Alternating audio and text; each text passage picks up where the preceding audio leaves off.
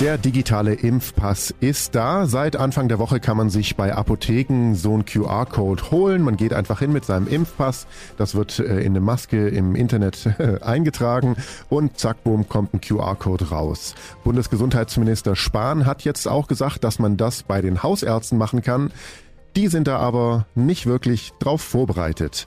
Bei mir am Telefon ist jetzt Achim Bär, Hausarzt aus Blaustein. Er ist stellvertretend für ganz viele Hausärzte im Alb-Donau-Kreis und darüber hinaus. Die Apotheken, die fangen schon an, diese Impfzertifikate auszustellen, haben auch kurze Zeit nur gehabt, um sich darauf vorzubereiten.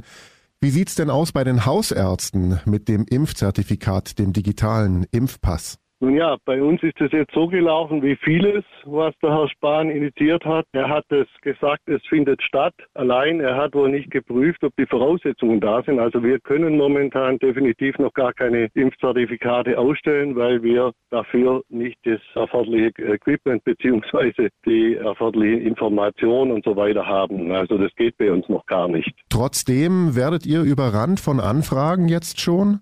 Das hat ja schon letzte Woche angefangen. Da hat ja dann auch schon geheißen, die Apotheken könnten Zertifikate ausstellen, aber da waren es bei den Apotheken noch nicht so weit. Und natürlich, wenn man sowas ankündigt, dann gehen die Menschen davon aus, dass es auch stattfindet.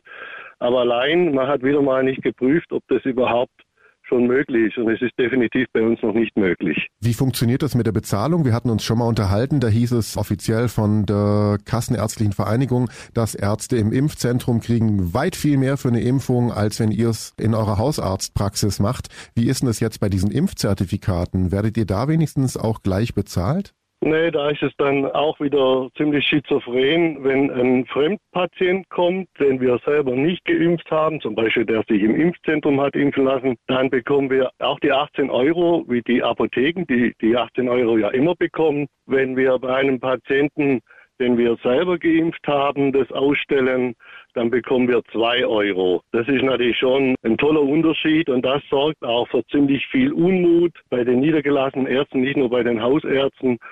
Das zeigt halt auch wieder die Wertschätzung, die die Politik für uns hat. Und speziell bei den Hausärzten ist es halt so, das kann ich nur sagen, da haben halt viele Politiker, die zuständig sind, den Schuss immer noch nicht gehört. Auf der Alp oben da gibt es einen eklatant zunehmenden Hausarztmangel. Wir haben gerade aus der Leichinger Gegend hier bei uns in Blaustein schon dieses Jahr etliche Patienten aufnehmen dürfen oder müssen, weil die oben auf der Alp keinen Hausarzt mehr finden. Und ja, ich denke, solche Aktionen, die bringen unsere jungen Ärzte nicht unbedingt dazu zu sehen, dass der Hausarztberuf anstrebenswert ist. Also das finde ich schon sehr skurril. Ich möchte aber auch trotzdem davor warnen, dass man da jetzt einen Futterneid bekommt den Apotheker gegenüber, denn die haben auch einen durchaus harten Job. Also ich könnte ihm diese 18 Euro, aber ich kapiere nicht die Argumentation von Herrn Spahn, dass er sagt, okay, in den Apotheken sind die 18 Euro völlig gerechtfertigt, weil es ist ein sehr großer Aufwand. Aber wenn wir Ärzte das beim Impfen machen, das geht ja so nebenher. Das ist auch eine Beleidigung für unser Personal, die durch das Impfen ja eh schon an der Kante sind. Wir treiben ja einen riesen, riesen Aufwand. Wir rufen die Patienten an, machen Termine. Und wenn man mal so einen Impftag sieht, wie der an der Praxis abläuft, dann sieht man, was da von Aufwand dahinter steckt dann unterstützt uns ja die Regierung auch tatkräftig und verschafft uns mehr Arbeit, da wir ja immer wieder auch Impftermine absagen müssen, da wir ja plötzlich die zugesagten Impfdosen nicht bekommen und so und so weiter und so weiter. Das geht halt alles immer in die gleiche Richtung und in der Kreisärzteschaft und darüber hinaus, da kehrt es gewaltig. Nicht nur die Hausärzte, die ganzen niedergelassenen Ärzte sind regelrecht angepisst. Eigentlich sollte man sich wehren, aber da sind uns ja die Hände extrem gebunden. Wann gehen denn eigentlich mal die Ärzte auf die Straße? Ja, wir sind halt scheinbar ein ziemlich angepasster Berufsstand und wir können natürlich auch nicht streiken, A, weil das verboten ist, zweitens, weil wir dann ja unsere Patienten nicht versorgen können.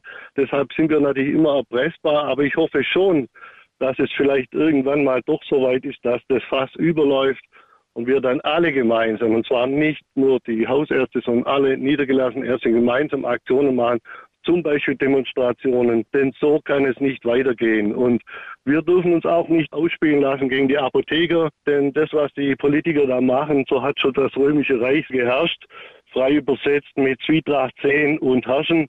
Das machen sie jetzt gerade auch mit uns, denn den Apothekern, die müssen auch viele Kröten schlucken, so wie wir.